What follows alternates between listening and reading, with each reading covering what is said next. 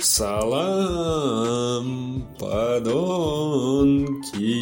С вами Роберт Картрайт, и это очередной выпуск шоу FTI FTP 4 The Final Chapter. Нет, я не бухой, хотя бутылочку Сидора сегодня пригубил в честь вчерашнего похода на концерт группы The Hatters.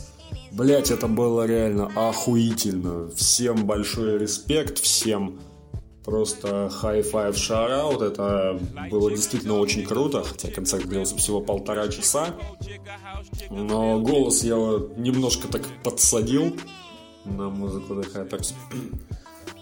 Жалею лишь о том, что не смог подпевать большему количеству песен по причине достаточно банальной под названием хуй его знает, что там они поют. Я просто ради музыки все это слушаю, хотя больше в песнях люблю тексты, но поскольку это gypsy, фолк, панк, рок, алкогольный, хардкор, джаз, рок, музыка, mp3, эм тексты я ну, далеко не ко всем песням знаю. Да и в целом пару-тройку песен я вчера услышал впервые, поэтому всем респект, Юра, Аня, все остальные, короче, да.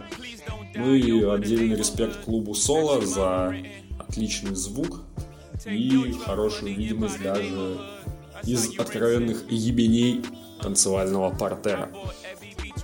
А тех где он? Все же в курсе, что я когда-то был большим фанатом Netflix, обозревал оттуда все, что можно и все, что нельзя. В частности, «Любовь, смерти роботы» второй сезон обозревать я не буду, потому что нахуй он мне нужен. Но следующие три выпуска, включая вот этот, будут посвящены одному единственному сериалу. Сериалу под названием «Ты». Экранизация книг Кэла... Кэролайн Кэпнес, которая написала три романа про Джо Голдберга и его такие себе способы взаимодействия с э, обожаемыми им объектами, ну, короче, обо всем по порядку. Кэролайн Кэпнес американская писательница, которая не так давно начала свою творческую деятельность. У нее сейчас выпущено уже четыре романа. You, Hidden Bodies, You Love Me и что-то еще. Потому что четвертая книга, она как бы не связана с основной серии. Это так чтобы было. И сейчас мы поговорим о первом сезоне, который достаточно точно адаптирует... Адап... А что за хуйня? Короче, который является достаточно точной адаптацией первой книги Кэролайн под простым и емким названием «Ю», то бишь «Ты». А что тут вообще можно сказать? Жанр психологический триллер заинтересовал меня достаточно давно. Просто потому, что он взаимодействует с психологическими портретами героев и при этом эксплуатирует заезженные и не очень темы по типу насилия, страданий, вожделения и всего такого. Соответственно, когда я увидел на Netflix сериал под названием «Ты». На тот момент был 2018 год, вышел только первый сезон, поэтому я решил так, хм, надо глянуть. И поначалу впечатление было, ну, ну, таким. Ну вот, немножко не дотягивал, хотя бы до среднего. Мы видим работу Джо, его жизнь, его соседей, его окружение в целом. Кто такой Джо? Джо – менеджер книжного магазина, один из совладельцев, можно сказать. Он работает с чуваком по имени Итан, который ну вообще не раскрыт в сезоне по типу «я нужен только для того, чтобы рядом с Джо был кто-то за прилавком и вообще нахуй все остальное». Соседи Джо, ну, просто неадекватные люди по типу матери-одиночки по имени Клаудия, которая живет с абьюзером и воспитывает сынку. Сынку по имени Пако, которого Джо иногда прикрывает, дает ему почитать и учит какой-нибудь полезной хуйне по типу как менять переплет у книг или как э, отмыть следы крови от одежды. Спойлер, в горячей воде этого не делайте. Потому что нихуя у вас не получится. Холодная вода и соль один из самых действенных рецептов. Просто и Не особо вкусно, но со вкусом. Такой вот каламбур. Но самый ключевой персонаж первого сезона это, конечно, не Джо, не Итан, не Клаудия, не Пако и не Рон, который абьюзер да. Главная звездочка первого сезона это молодая писательница, студентка, блогерша и вообще такая себе дамочка по имени Гвиневра Бэк. Я не знаю, насколько конченными были ее родители, которые назвали свою дочь Гвиневра. В общем, девочка не, не очень любит свое имя, и поэтому все называют ее по фамилии, как и она сама. Просто Бэк. Просто как музыкант этот, блядь. Который еще книгу нот выпустил как полноценный альбом и сказал, короче, пишите свои песни под эти ноты, записывайте их, и будет вам кайф. На официальном сайте я размещу, будете слушать сами себя и блевать от восторга. Бэк в определенный момент внезапно заходит в магазин Джой, но он такой, м-м, эта сучка достойна того, чтобы стать моей женщиной. И вообще не спрашивая мнения самой Бэк, Джо начинает методично пробивать себе путь к ее сердечку. По типу шпионажа, по типу выслеживания ее во всех возможных и невозможных местах, по типу, блять, breaking and entering, можно сказать. Проникновение, но без взлома. Блять. Он влезает в ее телефон, в ее ноутбук, в ее... в голову ее подруг, можно сказать. Это какая-то нездоровая хуйня, не так ли? Нет, не так думает Каролайн Кэпнес и начинает развивать сюжетную линию дальше. Ведь Бэк, она по сути довольно несчастный человек.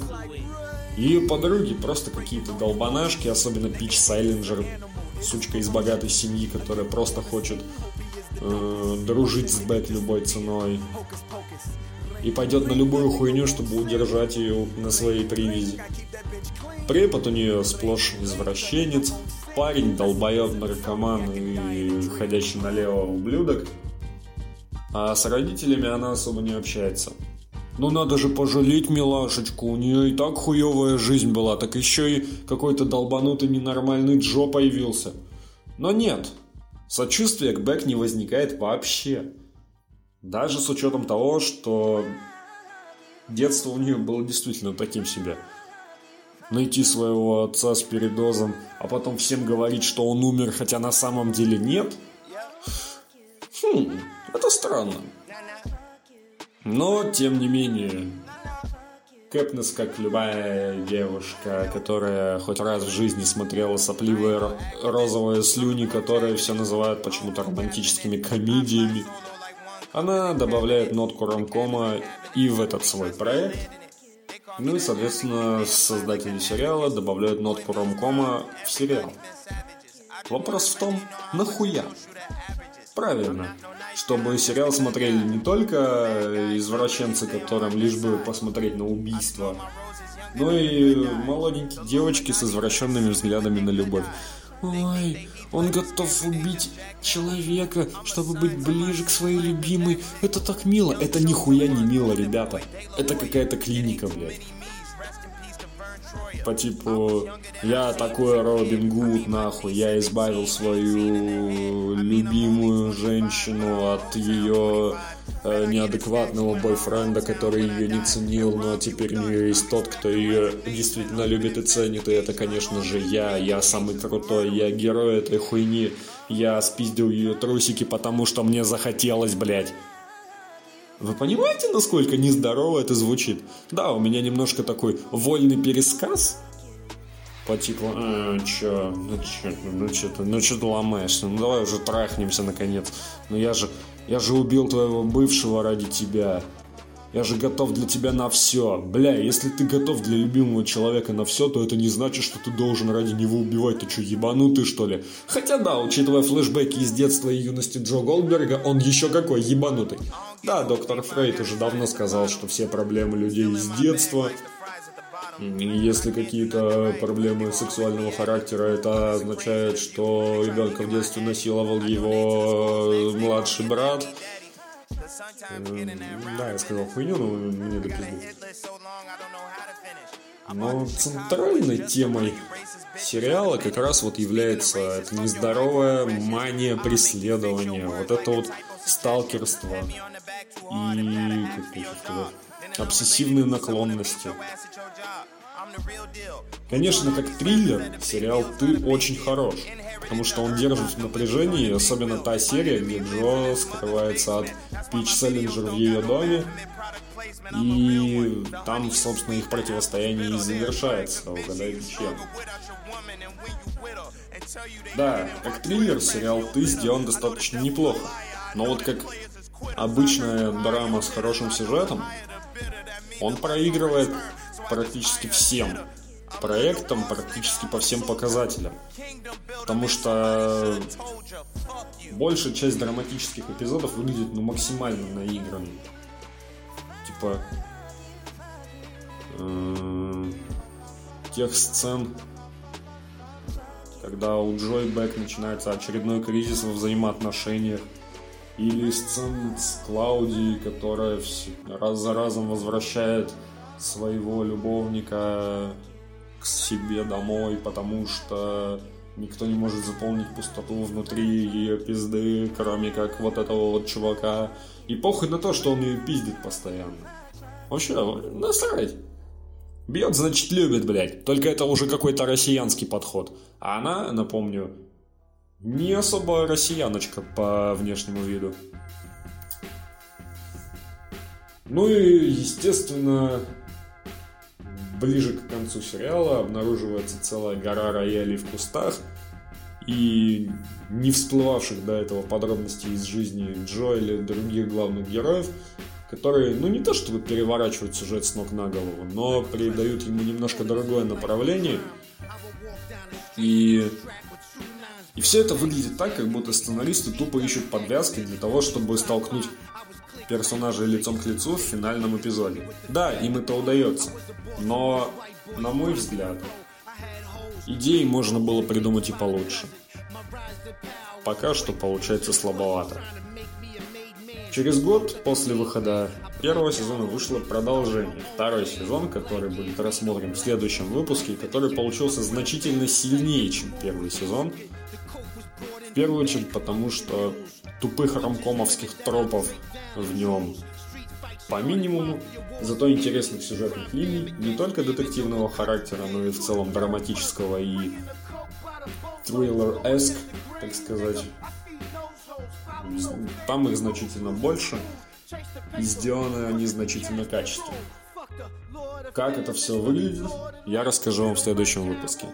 Ну а пока пойду, пожалуй, поработаю, а то посрать отпросился, и вместо того, чтобы вернуться на работу, я записываю вам этот подкаст, который выйдет уже сегодня. Хотя почему выйдет? Я же уже выпустил его, раз вы это слушаете. Ладно, не буду тянуть кота вокруг да около. Блять, ты заебал этой фразы уже, долбоеб тупой. Окей. На этом, пожалуй, все. С вами был Роберт Картрайт и шоу FTI FTP 4 The Final Chapter. Следующий выпуск, наверное, в среду. А там как пойдет. Стоп, снято. Couldn't walk a mile in my shoes. Do the dirty work, bringing the coke by the boatloads. Go against the grain, nigga. I feed nose holes, follow no family rules. Losing for fools, chase the paper, cause it's the cash that rules. Do the dirty work, bringing the coke by the boatloads. Go against the grain, nigga. I feed nose holes, follow no family rules. Losing for fools, chase the paper, cause it's the cash that rules.